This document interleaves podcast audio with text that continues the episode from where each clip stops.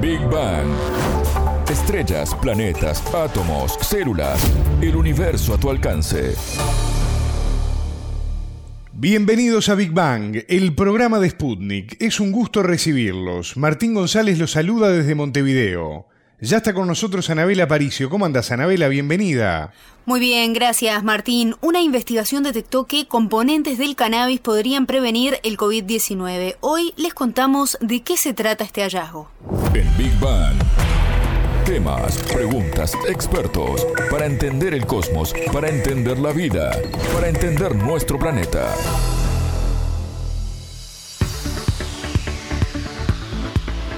El uso del cannabis medicinal hoy es legal en pocos países del mundo e incluso en ellos para muchas personas sigue siendo un tabú hablar de este tema o se niegan a informarse sobre los beneficios que puede tener su uso para tratar otras enfermedades. Así es, Martín, pero en los últimos años algunos descubrimientos permiten lentamente derribar estos tabúes o esa mala imagen que ha tenido esta planta por incluirse entre la lista de drogas ilegales en varias partes del mundo. Y hoy otro hallazgo abre una posibilidad nueva en cuanto a su uso en el área de la medicina, nada más ni nada menos que vinculada a esta pandemia, el COVID-19 este virus que hace dos años viene marcando nuestro estilo de vida. ¿De qué se trata este nuevo estudio científico? Te cuento, Martín, los componentes cannabinoides CBGA y CBDA tienen el potencial tanto de prevenir como de tratar la infección por el virus SARS-CoV-2, que es el virus que genera la enfermedad COVID-19. Así lo indica una investigación realizada por las universidades estatal y la de Ciencias y Salud de Oregon, Estados Unidos. Estos componentes pueden unirse a la proteína spike o espícula del virus, lo que evitaría que se adhiera el virus a las células humanas sanas, infectando así la persona. De esta forma es como uno contrae COVID, cuando la proteína spike afecta a las células sanas. Hemos escuchado hablar mucho de la proteína spike últimamente, pero ¿qué es esto? Es la que permite que el virus SARS-CoV-2 ingrese a las células humanas y en consecuencia infecte nuestro organismo. Pero en términos generales, para entender mejor de qué se trata este hallazgo que suma al cannabis como otro de los elementos que podría ayudarnos a enfrentar el virus, hablamos con el ingeniero agrónomo y director del Museo del Cannabis de Uruguay, Eduardo Blasina.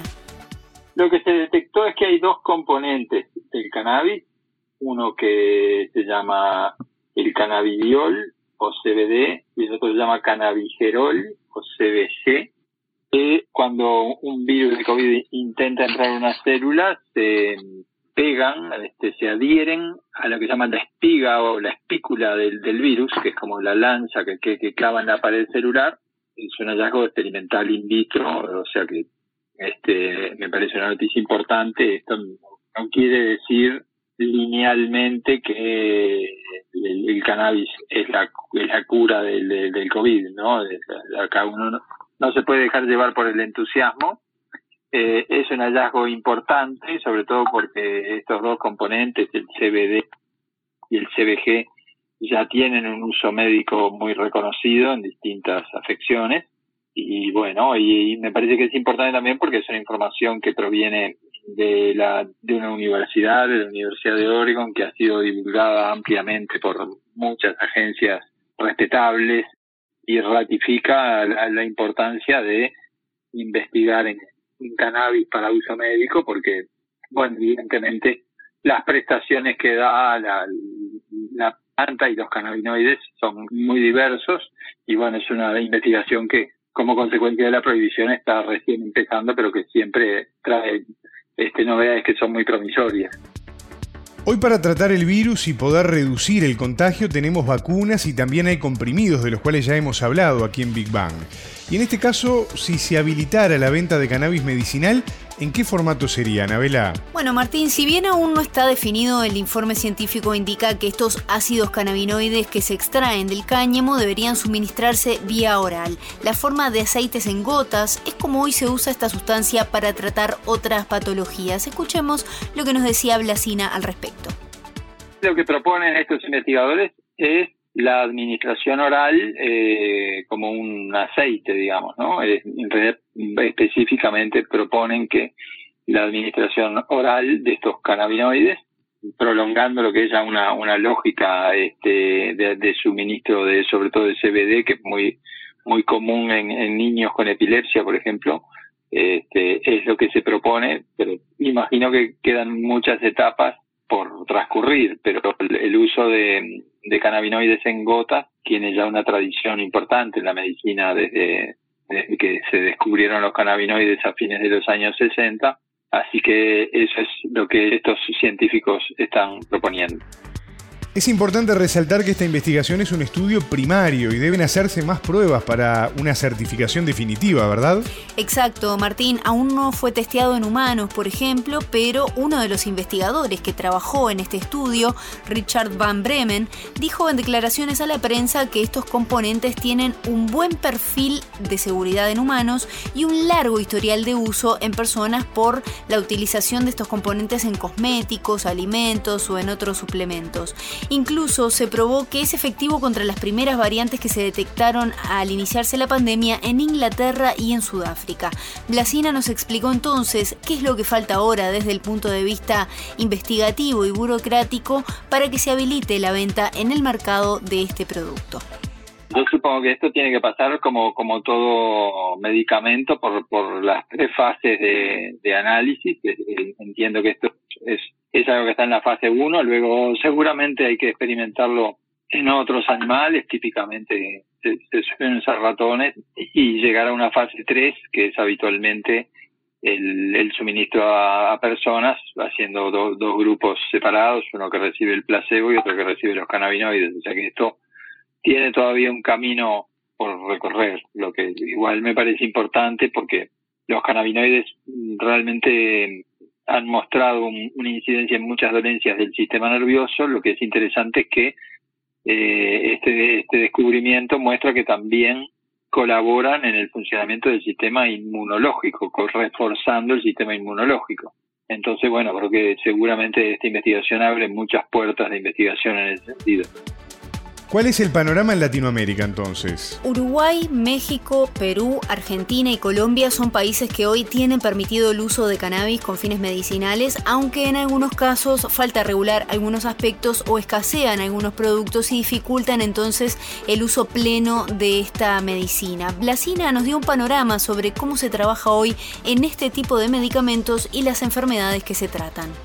En el caso de los cannabinoides es conocido que funcionan para principalmente para epilepsia refractaria, para dos síndromes que son frecuentes en, niños, tienen un uso eh, claramente, este, eh, tiene un efecto claro en lo que es abrir el apetito, lo cual también los hace propicios para el uso en pacientes que están padeciendo tratamientos de quimioterapia o de radioterapia o en personas que por alguna razón tienen anorexia tienen un uso muy extendido para gente que tiene insomnio, es decir, los cannabinoides funcionan este, regulando muchos aspectos del sistema nervioso, eso ya es bastante conocido, hay distinto nivel de avance en la recopilación de evidencia, donde la epilepsia es lo que está más avanzado en términos demostrativos, y bueno, y lo que plantean estos médicos es por supuesto que esto no no quiere decir que, no hay que vacunarse, sino que por el contrario, lo que podría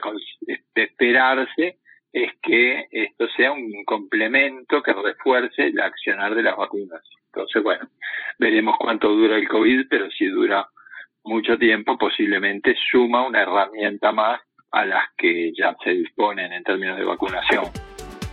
De todas formas, aún cuesta en algunos sectores de la sociedad concientizar sobre las bondades que puede tener esta planta si es usada con fines medicinales, ya que históricamente es conocida como una droga y colocada entre la lista de sustancias ilegales. Así es, Martín. Hasta ahora quienes promueven el uso del cannabis medicinal luchan contra este prejuicio, pero hay expertos de diversas áreas que se han formado para conocer mejor este producto. Por ejemplo, hay una red de médicos especializados en el uso del cáñamo para tratar diferentes patologías, pero aún incluso en el área médica falta formación y conocimientos al respecto. Blasina, como ingeniero agrónomo, también se especializó en conocer mejor los formatos de cultivo, la producción y uso del cannabis en diferentes aspectos de la vida y a él le consultamos también por qué, a su criterio, aún nos cuesta incorporar este tipo de tratamientos a nuestra cotidianeidad. Lo que siempre ayuda es contar con información de buena calidad. Eh, creo que hay países como Israel que van muy muy avanzados en esto, ¿no? Estados Unidos también, Canadá también.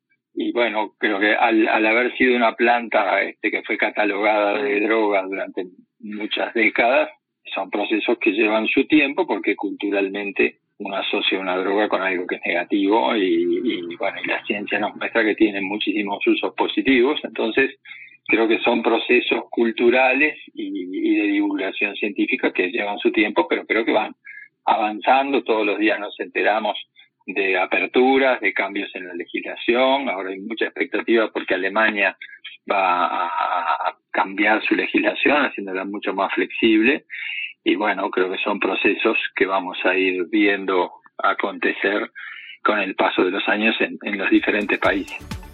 Escuchábamos a Eduardo Blasina, ingeniero agrónomo uruguayo y director del Museo del Cannabis de Uruguay, quien nos contaba detalles sobre el hallazgo que posiciona a componentes del cáñamo como posible medicamento para prevenir o tratar el COVID-19. Muchas gracias, Anabela. A ti. Esto fue Big Bang.